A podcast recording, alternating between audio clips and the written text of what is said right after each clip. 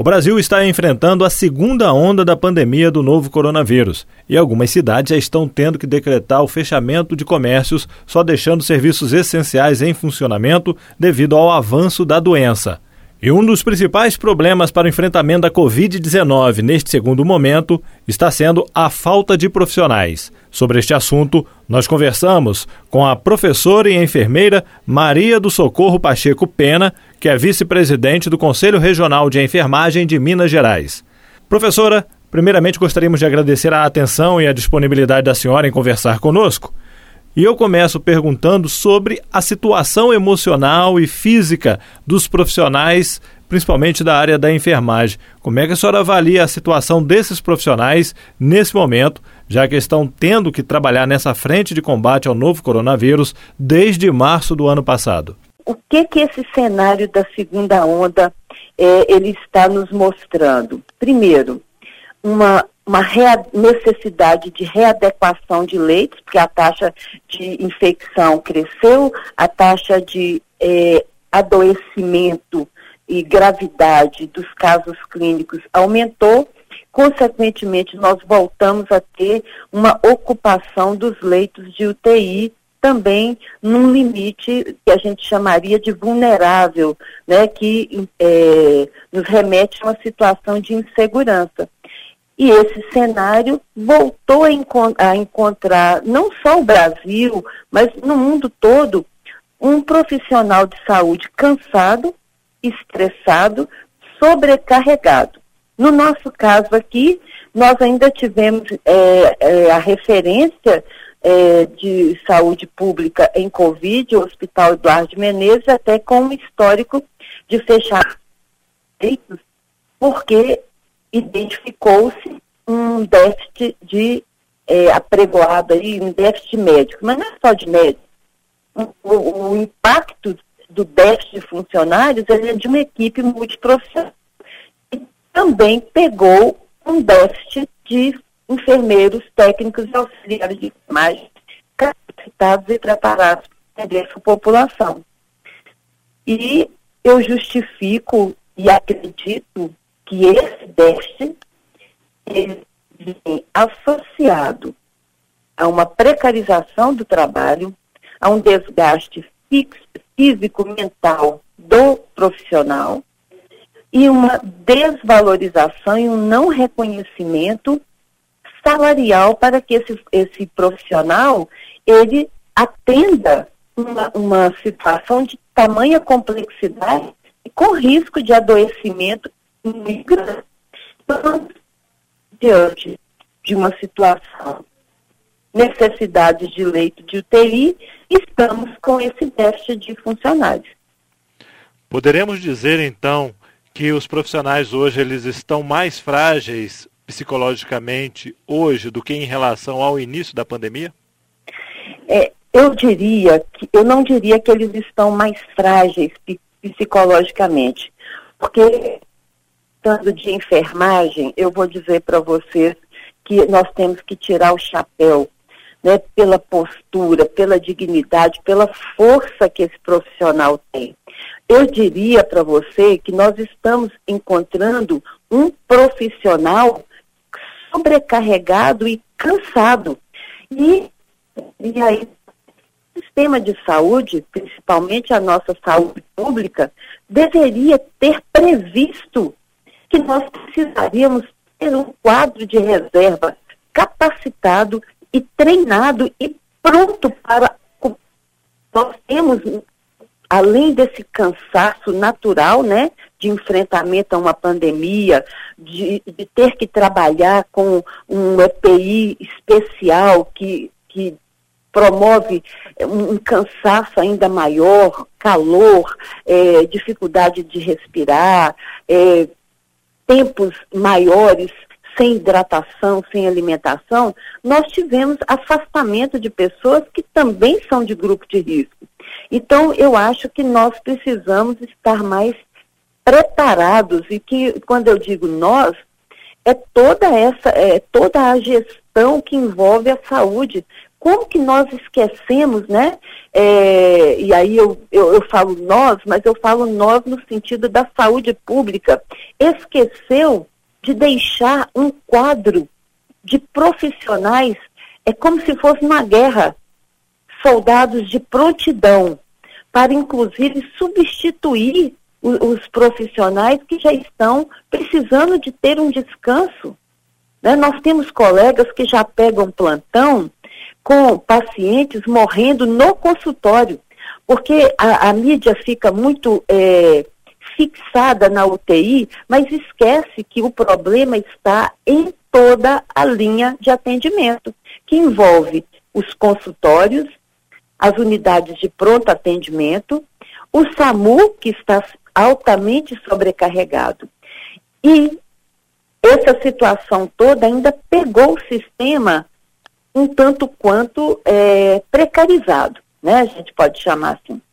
Então, um dos principais problemas daqui para frente com essa pandemia vai ser a falta de profissionais para atender a população. Sim, porque é, a pandemia nos ensinou que nós precisávamos ter um cenário, ou seja, uma área física apropriada, equipamentos, é, uma tecnologia avançada né, para atender as complicações, é, medicamentos específicos. Você lembra quando teve é, é déficit de medicamentos para entubar os pacientes? É, aí também falta de espaço físico, tem que ter um fluxo diferente. Então, a pandemia nos mostrou isso. Mas isso não adianta se nós não, não tivermos o que há de mais precioso, quem realiza os procedimentos terapêuticos. Então, nós temos que ter aí uma equipe multiprofissional muito amparada pelos gestores, pelos, pelas instituições de saúde.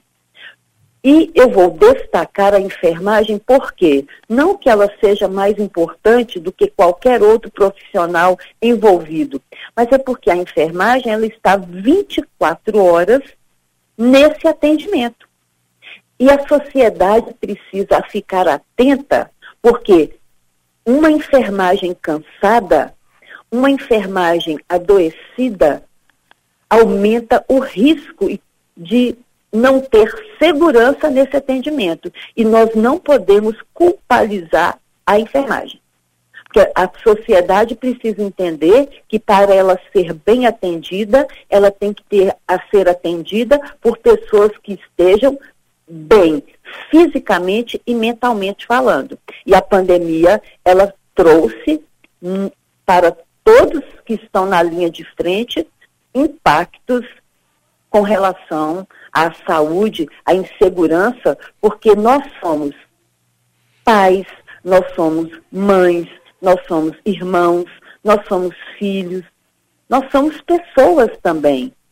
Agora, é lógico que sabemos estamos numa profissão que tem inerente a riscos e perigos que nós sabemos lidar é, e fomos preparados para isso na nossa formação mas nós também precisamos receber uma atenção especial das, dos responsáveis né, pela essa, por essa organização. E eu chamo é, isso de ouvir mais. E o Conselho Regional de Enfermagem, o Conselho Federal de Enfermagem, está à disposição para dialogar e cooperar com os órgãos responsáveis e também para apoiar os nossos profissionais. Levando-se em consideração também, eu quero destacar uma carga horária agressiva e um salário incompatível com a responsabilidade. Certo. Algo mais você gostaria de acrescentar, Maria? É, eu queria acrescentar é, um pedido à sociedade, né? aos, aos nossos pares, principalmente aos jovens. Nós sabemos que nós não podemos comprometer a economia do nosso país, da nossa, do nosso estado, da nossa cidade, né? Porque nós precisamos continuar avançando. Mas nós precisamos ter mais responsabilidade individual em atender às orientações dos, dos técnicos de saúde que já comprovaram através de estudos que nós precisamos atender ao pedido de cuidados do uso da máscara, evitar as aglomerações, eh, manter o distanciamento, ter o cuidado com a higiene das mãos, sair de casa realmente aquelas pessoas que estão precisando sair para trabalhar, para atender nas instituições de saúde. Por quê? Porque nós já estamos vivendo novamente o colapso da, do sistema de saúde. E esse colapso, né, é, até que se prove o contrário, ele vem de uma disseminação do vírus na sociedade. E nós precisamos é, ter a paciência para que haja uma concretização das respostas à vacina que já está chegando. E o meu apelo vai para os jovens, para que eles é, tenham um pouco mais de consciência de evitar as festas clandestinas, né? de, de, de não ter a responsabilidade social, né? porque se o jovem quer ser respeitado, né, ele precisa respeitar também.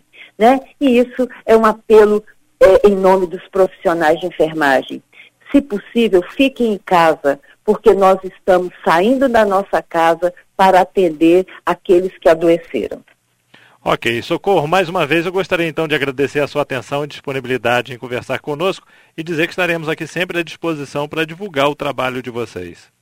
Muito obrigado e sempre que necessário nós estaremos em nome do Conselho Regional de Enfermagem, em nome do Conselho Federal de Enfermagem, atendendo eh, as necessidades de informação dos, dos veículos de comunicação. Conversamos com a professora e enfermeira Maria do Socorro Pena, vice-presidente do COREM, que é o Conselho Regional de Enfermagem de Minas Gerais. Jefferson Machado, da Rádio Difusora HD, para a Rede Diocesana de Rádio.